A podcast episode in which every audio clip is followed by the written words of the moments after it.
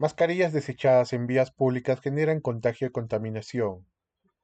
La mala práctica de tirar las mascarillas usadas a las vías no solo supone un foco de contagio, sino comprometen al medio ambiente. La lucha contra los desechos plásticos será una de las más importantes a las que se habrá enfrentado la humanidad a lo largo de su historia. Encontrar mascarillas desechadas en plena vía pública es un ejemplo de irresponsabilidad de los ciudadanos y requiere se tome conciencia frente a ello. La Organización de Conservación Marina Ocean Asia ha calculado que en el 2020 los océanos han recibido 1.560 millones de mascarillas faciales, lo que supone una contaminación extra de 15.000 toneladas adicionales de plástico. Estos residuos tardarán 450 años en descomponerse en pequeños microplásticos y estos impactarán negativamente la vida silvestre marina y sus ecosistemas. Según un comunicado de la Conferencia de la ONU para el Comercio y Desarrollo, cerca del 75% del plástico producido por la pandemia en forma de mascarillas, guantes y botellas desinfectantes se convertirá en desecho que llegará a los vertederos y mares.